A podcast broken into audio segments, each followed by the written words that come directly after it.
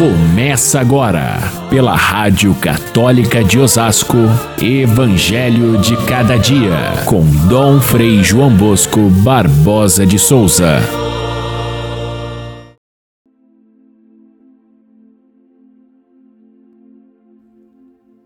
Esta geração é uma geração má. Ela busca um sinal, mas nenhum sinal lhe será dado a não ser o sinal de Jonas. No dia do julgamento, os habitantes de Nínive se levantarão juntamente com esta geração e a condenarão, porque eles se converteram quando ouviram a pregação do profeta Jonas. E aqui está alguém que é maior do que Jonas. Caríssimos irmãos e irmãs, ouvintes do nosso Evangelho de cada dia, iniciamos mais uma semana no nosso caminho na nossa leitura do evangelista São Lucas. E hoje nós temos duas religiosas que são comemoradas no calendário da igreja. A primeira, Santa Edviges, viveu pelos anos 1200, início do segundo milênio, e foi contemporânea, portanto, de São Francisco. Ela era princesa da corte da Silésia, tinha recursos, foi casada com o príncipe da Silésia e Teve sete filhos. Depois, ao se tornar viúva, dedicou-se inteiramente à vida religiosa e ao trabalho com os pobres, a quem ela ajudava de forma muito intensa. E isso lhe deveu o título de protetora dos endividados. Até hoje, os seus santuários estão cheios de pedidos, de agradecimentos, de pessoas que querem a sua intercessão para resolver os seus problemas econômicos. A outra é Santa Margarida Maria Alacoque. 500 anos depois de Santa Edwiges, lá pelos anos 1600, Santa Margarida Maria foi monja das Irmãs da Visitação. Viveu na França, teve experiências místicas muito profundas, visões ligadas à devoção ao Sagrado Coração de Jesus, que ela fez conhecer pelo mundo inteiro e se espalhou pelo mundo essa devoção que até hoje está muito no coração da igreja. Santa Margarida Maria Alacoque. É um mistério. Enquanto essas religiosas se abrem o coração para, para o Evangelho de Cristo, outros fecham o coração.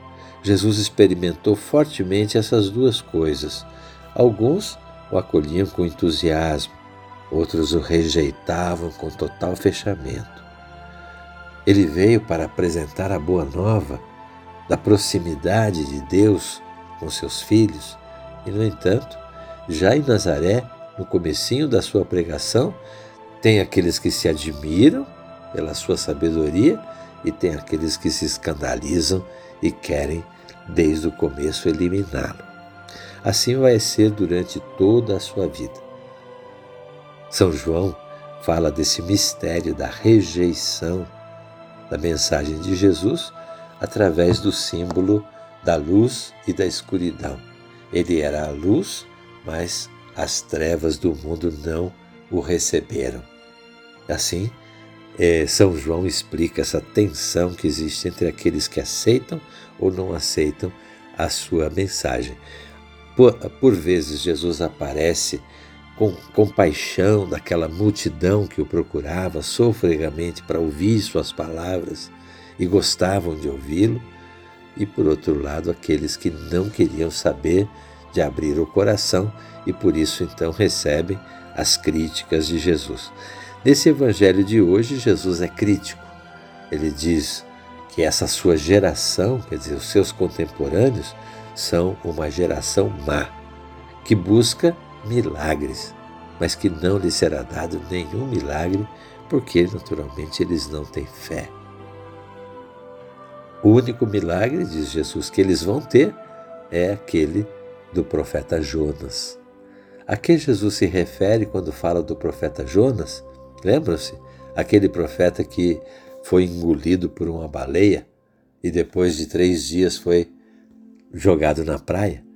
Assim, Jesus compara Jonas com a sua morte e a sua ressurreição no terceiro dia. Então, esse é o grande sinal, a ressurreição, que esses seus adversários vão ter, porque outro sinal ele não vai fazer diante deles para demonstrar a sua divindade ou para mostrar que ele é de fato o Messias. Mas ele diz, deixa bem claro que no dia do julgamento, a, aqueles que ouviram o profeta Jonas e se converteram vão se levantar contra aquela sua geração, porque se converteram com a palavra de um simples profeta, porque que os contemporâneos de Jesus não se converteram se ele de fato é muito mais do que um profeta, é o próprio Filho de Deus. A outra comparação que Jesus faz hoje no Evangelho é com a rainha do sul, que veio de longe para ouvir Salomão, porque a sabedoria de Salomão havia se é, tornado famosa em toda a região no seu tempo e ela, a rainha, veio ouvi-lo. Mas Jesus diz assim: aqui está ele próprio, Jesus, alguém que é muito maior que Salomão, muito maior que Jonas, mas esta geração não se converte com as suas palavras. Então, nesse sentido, é que ele compara a sua geração com essas outras duas e chega à conclusão de que é uma geração má e pecadora.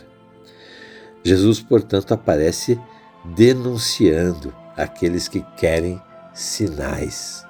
Querem que ele demonstre claramente, que ele faça mágicas na sua frente para que possam acreditar. E Jesus diz que não é assim. Se eles não aceitam o seu ensinamento, se eles não têm fé, também não tem sinais, também não tem milagres. Jesus fez tantos, mas tantos milagres, que não só aqueles que estão relatados na Bíblia, mas também aqueles que eram grande profusão, não estão nem relatados ali, mas Jesus os fez para aqueles que tinham fé.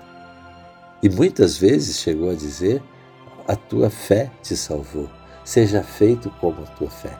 Portanto, não é o milagre que produz a fé, mas é a fé que produz milagres. O convite que Jesus nos faz é que a gente acredite nele, na sua pessoa, na sua ressurreição. Esse é o grande sinal que nós devemos viver e procurar, e ele é suficiente para alimentar nossa fé. Hoje em dia também nós temos pessoas que vivem à procura de milagres, vivem à procura de sinais fantásticos, achando que com isso vão ficar mais tocadas pela fé. E não é verdade.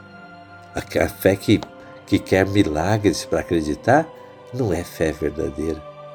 Não é fé. A verdadeira fé é aquela que confia a tal ponto de entregar a própria vida sem esperar nada em troca. E o milagre acaba chegando porque Deus é pródigo de milagres. Então, pedir a Deus um milagre, insistir com Deus, eu só vou acreditar se fizer o milagre, isso é manipulação de Deus. E não é aceitável isso. Não pode ser, ser uma coisa boa.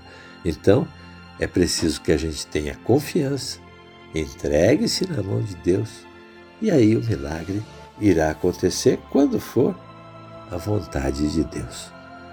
O único sinal e este sim nós podemos ir atrás, conhecer melhor, aprofundar mais em nossa vida, fazer valer na nossa vida é o milagre de Jesus Cristo, a sua encarnação, a sua vinda ao mundo que trouxe a salvação para todos nós.